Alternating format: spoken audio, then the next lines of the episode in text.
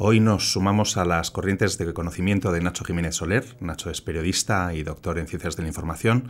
A lo largo de su carrera profesional ha dirigido la comunicación de empresas como Liberty Seguros, eh, BBVA, Telefónica eh, y hoy en día es director general de comunicación de Endesa. Además eh, es autor de distintos ensayos como La nueva desinformación, su último libro.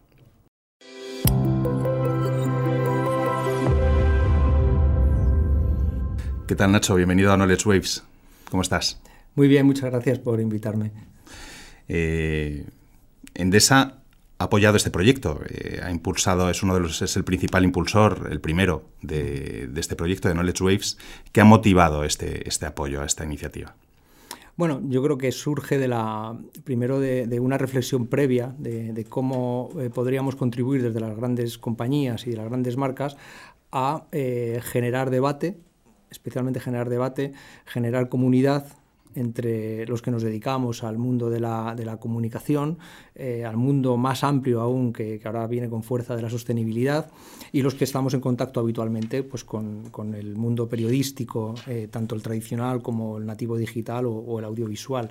Y entendíamos que eh, había momentos o espacios en los que tocaba ordenar el pensamiento, generar ese debate franco y sano acerca de, de, lo que está pasando en el mundo, porque están cambiando muchas cosas, y creemos que hay un espacio para que podamos poner un, si puedo utilizar la palabra, un germen eh, que pueda evolucionar a, una, bueno, pues a, una calidad en la reflexión y la investigación en torno a todos estos temas que nos ocupan en nuestro día a día.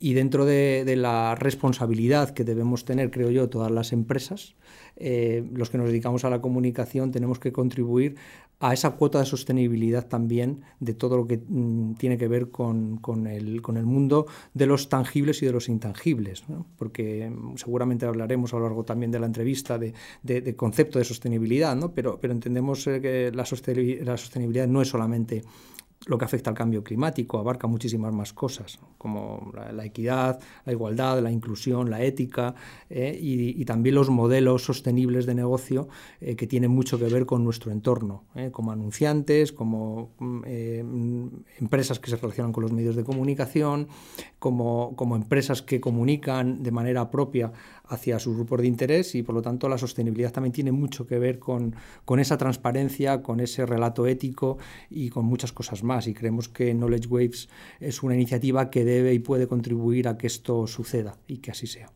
Eh, hablabas de inclusión. Tienes, eh, tú tienes una larga trayectoria en el mundo de la comunicación corporativa y, en 2005 pusiste en marcha en Liberty Seguros eh, una carrera popular cuando todavía no estaban de moda este tipo de encuentros ¿no? en las ciudades, eh, pusiste en marcha la, carrera de 10 kilómetros de Liberty, en la que además eh, apostasteis por la inclusión ¿no? de las personas con discapacidad. Así es, así es.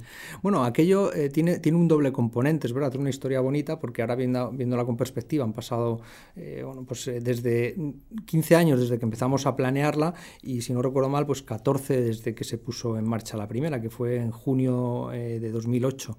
Eh, esa carrera tenía dos objetivos. Uno, el técnico, ¿no? que era como una empresa que llevaba muy poco tiempo en el, en el mercado español eh, y que ocupaba en aquel momento, si no recuerdo mal, pues la posición 18 en el ranking de, aseguradoras en España, eh, cómo poder desarrollar una acción que considerábamos que era transmedia, es decir, que fuese una experiencia eh, por un colectivo importante de gente, pero que a la vez fuese noticiable y que a la vez nos permitiese empatizar o llegar a, determinados públicos de una manera sencilla. Y además anticipando algo que parecía que intuíamos que, que, iba a pasar, que iba a ser el boom del running, y efectivamente así fue. ¿no? Después. Entonces, bueno, aquella iniciativa funcionó bien y yo después de ya salir de, Liberty Seguros, pues eh, asistí con mucho, con mucho entusiasmo y cariño y mis ex compañeros de allí siempre me, lo, me lo, recuerdan, ¿no? que, que se ha convertido en una clásica popular en aquel momento. Y, ahí lo, que buscábamos también era eh, hacer una cosa en línea con esto que comentaba antes de la inclusión, que por primera vez hiciésemos partícipe o, dejásemos abierto este tipo de iniciativas a, personas que tuviesen cualquier tipo de, discapacidad y que pudiesen bueno, pues tener esa experiencia en tiempo real, no en carreras segregadas, sino al mismo tiempo que todos los demás. Y eso yo creo que fue un elemento que generó cierto atractivo en, aquella, en aquella época y se ha convertido bueno, pues en una cosa normalizada. Y eso yo creo que es una parte de esa responsabilidad que tenemos también los que nos dedicamos al marketing o a la comunicación, que es normalizar cosas que en un momento pues están fuera de, la normalidad en la vida de la gente y creo que las empresas tenemos mucho que aportar ahí. Y, en estos 15 años, pues, ¿cómo, ¿cómo, se ha transformado la comunicación corporativa en las grandes empresas? Bueno, yo, ah, yo creo que ha sido, ha sido claramente un cambio intenso, brutal y, clarísimo. Eh, si tuviese que decir dos cosas, yo creo que lo que ha pasado desde el año 2005 eh, hasta ahora es eh, básicamente ha habido dos fenómenos. Uno es el de la, el de la desintermediación y otro es el de la fragmentación de las, de las audiencias y de los canales. Eh, probablemente hace 15 años, incluso antes, era muy fácil conseguir una cobertura amplia de cualquier acción, eh, si combinabas el pago porque tenías capacidad de invertir eh, publicitariamente o los medios ganados, ¿no? es decir, convertirte en noticia eh, por, tu propia actividad o porque tuvieses la habilidad de, poder eh, hacer que eso se convirtiese en noticia, y con un grupo de medios que, tenían, vamos a decir, la hegemonía de la jerarquización de la información, pues conseguías mm, tener un impacto bastante amplio en cualquier sociedad en la que estuvieras. ¿no?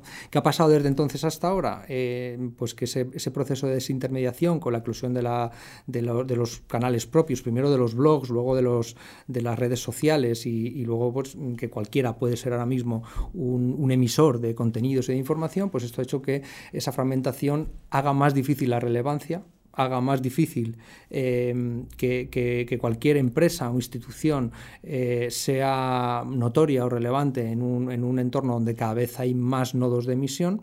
Y luego, aparte, eh, se ha convertido en una comunicación multidireccional. ¿no? no es una cosa que emite alguien porque tiene una ocurrencia, consigue o tiene la habilidad de colocarla en un sitio y se difunde, sino que eso genera conversación, se comparte. Y encima de todo esto, además, ah, se, se, ha acelerado un fenómeno que es el de la desinformación, porque cualquiera puede generar un contenido, aunque sea falso. Y luego la, fragmentación de los canales y audiencias tiene que ver con la proliferación de, medios en general. Eh, vamos a llamar los medios eh, periodísticos puros y duros.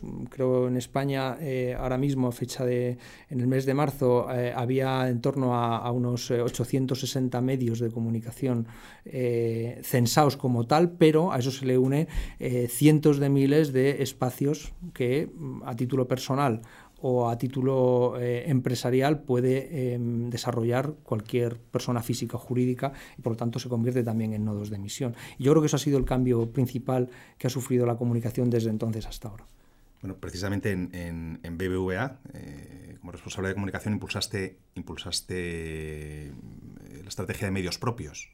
¿Verdad? ¿Cómo fue, cómo fue esta, cómo planteasteis mm. esa estrategia en un momento en el que se hablaba Hmm. Eh, probablemente de manera un poco errónea, pero se, hablaba de periodismo de marca, ¿no? Y, algunas grandes empresas como HSBC eh, hmm. generaron proyectos muy, muy, muy sólidos. Hmm. Sí, bueno, sobre la denominación de esto hay cierto, hay cierto debate, ¿no? Si esto se llama periodismo de marca, contenido por marcas o simplemente un, puro y duro de, eh, desarrollo de la voz propia de las empresas. Eh, yo tengo una, anécdota con esto, que es que cuando eh, estando en el banco tenía, mm, teníamos previsto ya poner en marcha eh, este proyecto, que, más allá del desarrollo del contenido propio, era sobre todo, o tiene mucho que ver con, cómo propulsas esos contenidos con la inteligencia que hay detrás para poder ir a buscar a las audiencias. Y, contrasté el, proyecto con Jeff Jarvis, y, él, y él me, comentó que, que entendía y aceptaba que dentro de un mundo tan eh, fragmentadísimo como el que estábamos, eh, que lo lógico y lo normal es que cualquier usuario al final, de una manera u otra, pase por la fuente original para tratar de contrastar la información. Y aquí entra ya el debate si lo que dice la fuente original tiene que tener rigor, tiene que ser veraz, al igual que se le presupone también a lo que se publica en un medio de comunicación. Entonces yo creo que eso es perfectamente compatible. Pero él me decía que lo que no puede aceptar bajo ningún concepto era llamar a esto periodismo de marca porque era un oxímoron. Eh, y, tiene razón, probablemente, porque el periodismo, como lo entendemos todos, nosotros que somos periodistas de formación y también eh, hemos pasado por ese lado de la comunicación, entendemos que el periodismo eh, es, algo que está en el medio de, un entorno complejo, donde tú extraes información o recibes información, la, bueno, pues la tratas, ¿no? la, editas o la adecuas a, a, tu, a tu medio, ya sea escrito, ya sea audiovisual, y esto luego pues, se difunde a través de, algún canal. Por lo tanto, eso se les presupone a alguien que es independiente. Entonces, si una marca desarrolla el contenido, pues a lo mejor no se le puede llamar periodismo de marca, pero podemos eh, hablar de información que se emite desde una empresa o desde una institución. ¿eh? Y luego después ahí podemos tener el debate de si esto se está haciendo con rigor y con veracidad o si se está haciendo de otra manera. Yo creo firmemente en que es perfectamente compatible la labor periodística o, la, o, el anuncio en un medio de comunicación con un desarrollo de la voz propia donde la información que proporcionas sea veraz, y, que, aporte un valor a, la sociedad o al consumidor que accede a esa información. Bueno, la, reputación de la marca, además, eh, depende de eso, de ello, ¿no? O sea, es fundamental esa, veracidad de la voz. Claro. tenemos muchos casos a, lo largo de la historia que, que, si antiguamente eh, alguien anunciaba algo que no era veraz, al final se le volvía en contra. Pues esto es exactamente lo mismo. Cualquier cosa que, que diga una fuente original y la diga públicamente y no se pueda contrastar o, se demuestre que no es cierta, pues eh, eh, tienes doble riesgo. Otra cosa es cuando alguien lo provoca porque se ha equivocado, pero tú tienes la razón o tienes los datos para demostrar que eso no es verdad. El problema está cuando has tenido la intención manifiesta de engañar a alguien haciendo, utilizando ese canal propio para eh, bueno, pues generar o conseguir objetivos que... Que viene el lobo. Exacto, eso es. ¿Y cómo, cómo este, este, tipo de iniciativas de fomentar la voz propia, eh, crear eh, medios propios, etcétera, ¿cómo, ¿cómo, ha transformado la relación de las grandes marcas con los medios de comunicación tradicionales? Bueno, yo creo que es, que es eh, perfectamente compatible, hay espacio para todo. tengamos en cuenta que dentro de una gran organización, estos, yo en la trayectoria de, estos años que he estado dedicado a ello, puedo confirmar y afirmar, y, lo afirmo, que más del 85% de la actividad que desarrolla una empresa no es susceptible, y lo subrayo, no es susceptible, ni nunca va a estar o va a entrar dentro de los criterios editoriales de un medio de comunicación. Y es lógico, decir, porque al final un medio de comunicación tiene unos criterios editoriales se debe a una audiencia y, decide qué es noticia y qué no es noticia. Por lo tanto, ahí pues, eh, eh, hay un porcentaje muy pequeño de la realidad de una empresa que se convierte en noticia en los medios de comunicación. Sin embargo, todo lo que se queda fuera, que puede tener interés o puede ser relevante para determinados grupos de interés, es muy legítimo que de manera complementaria esa marca eh, lo cuente eh, y le haga llegar a, sus, a esos grupos de interés o a esas audiencias de manera desintermediada, es decir, mm, sin tener que pasar por un tercero que eh, modifica o trata la información, llegar a esas audiencias para mm, responderles eh, a dudas, a, a, cuestiones que se plantean o simplemente generar puntos de contacto nuevos porque a lo mejor no sabe ese grupo de interés o esa, audiencia que eso está pasando en esa empresa o que puede ser relevante para, esta persona. Entonces yo creo que, eso es complementario y, por lo tanto no debería modificar la relación mm, con los medios de comunicación en tanto en cuanto eh, seamos accesibles, eh, demos respuestas a, los medios cuando las necesitan, eh, que expliquemos de manera recurrente lo que hace la compañía y que rindamos cuentas mm, en cualquier formato de los que habitualmente utilizamos para esto, bien sea ruedas de prensa, bien sea notas de prensa, entrevistas, eh, dar información de contexto para, para, que un periodista pueda marcar bien la información, etc. Entonces yo creo que es perfectamente complementario. Bueno, muchas veces recurren a, los contenidos de medios propios, ¿no? También los periodistas. Sí, es lógico. Bueno, yo hemos visto muchos casos en, ámbito empresarial e institucional. Sin ir más lejos, Goldman Sachs, por ejemplo, que es probablemente considerado uno de los, si no el mayor, uno de los mayores bancos del mundo, eh, eh, apostó también ya hace cinco o seis años por, la, por los contenidos propios, ¿no? Y por lo tanto, si, si lo sacas ahí eh, y, y, había pasado por debajo del radar editorial, resulta que eso se convierte también en noticia en los medios, ¿no? Eh, durante la administración de Barack Obama, eh, Casablanca se convirtió también en un, en un medio propio, ¿no? para, mm. para, para, generar o mantener el continuo contacto y, y, difusión de, de, información más allá de lo que habitualmente se seguía haciendo, que fuesen ruedas de prensa o rendimiento de cuentas de la administración en aquel momento. Y tenemos muchísimos casos más ¿eh? en, en, el, en, el, mundo internacional, en las marcas, de, de, de, este ejercicio de desintermediación. Bueno, y sin ir más lejos, ya las propias, los propios perfiles de, instituciones o políticos en redes sociales se convierten en sí mismos en una fuente de información que nutre y salta a informativos de televisión, de radio o crónicas eh, políticas o empresariales. Desde luego, la, marca personal como medio propio, ¿no? Exacto. Es muy interesante. Em, y hoy en día, por ejemplo, desde Endesa, ¿cómo has planteado esta estrategia de, medios propios, medios ganados y medios adquiridos?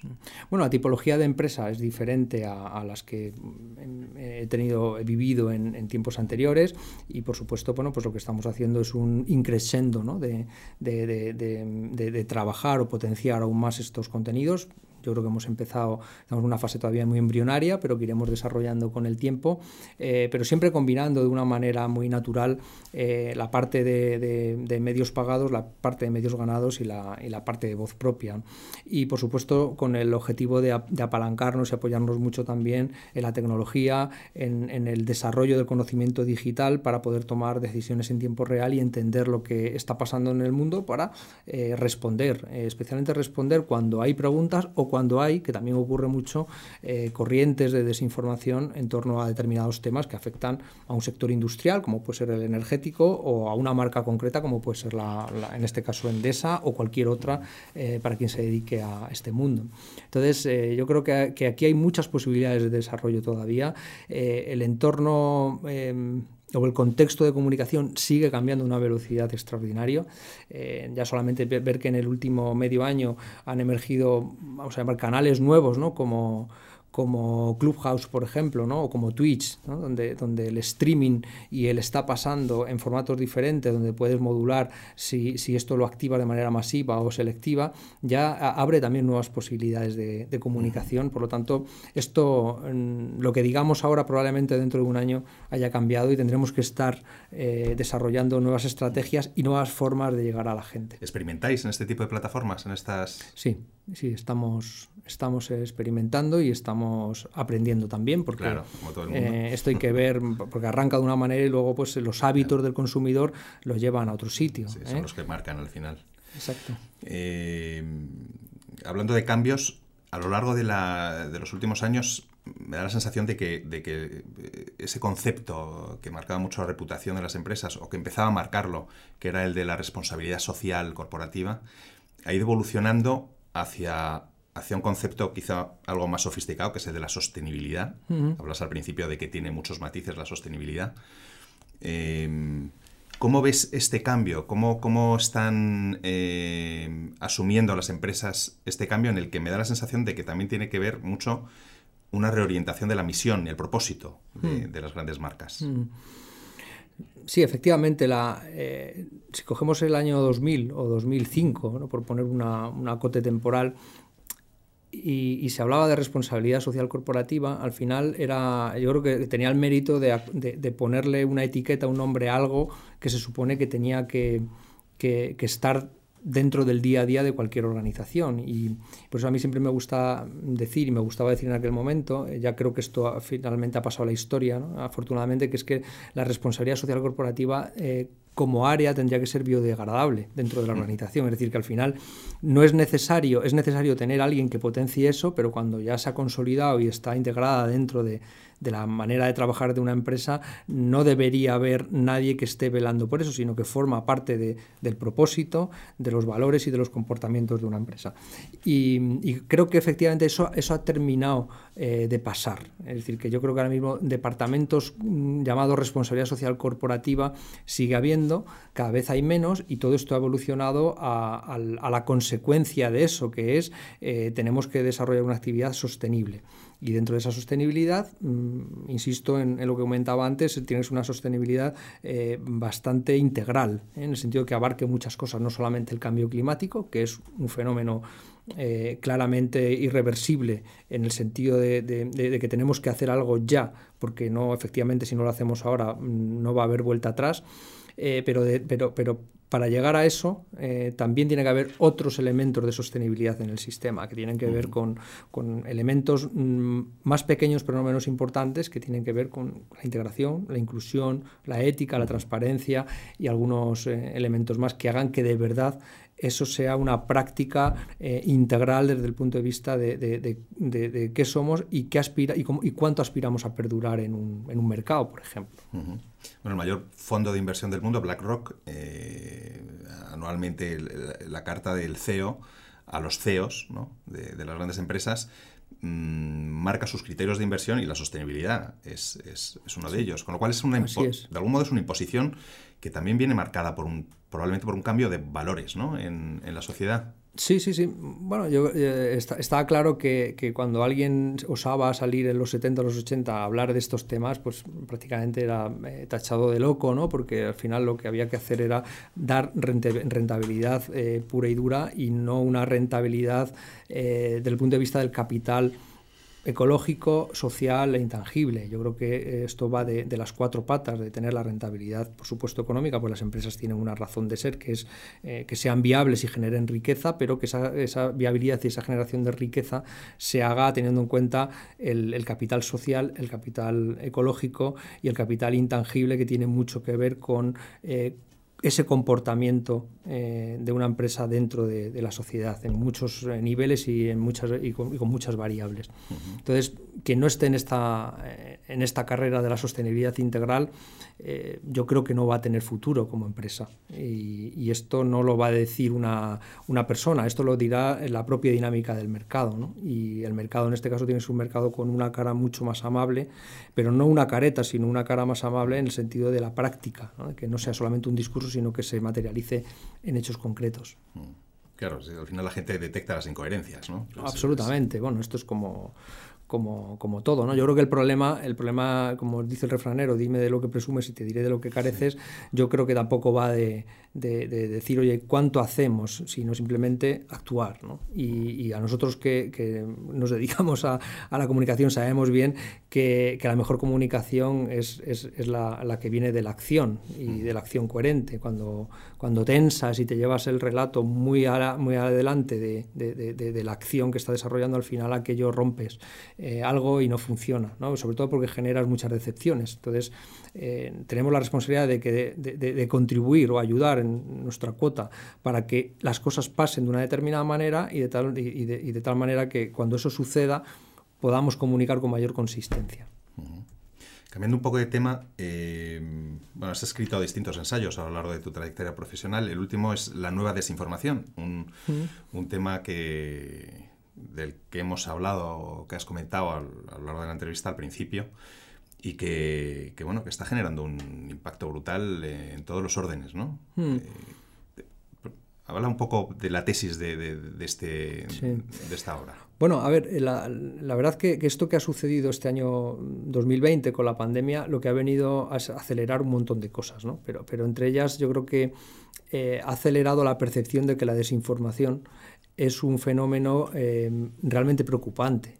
Mm pero realmente preocupante no a las, para las empresas solamente, sino en todos los niveles, a nivel personal.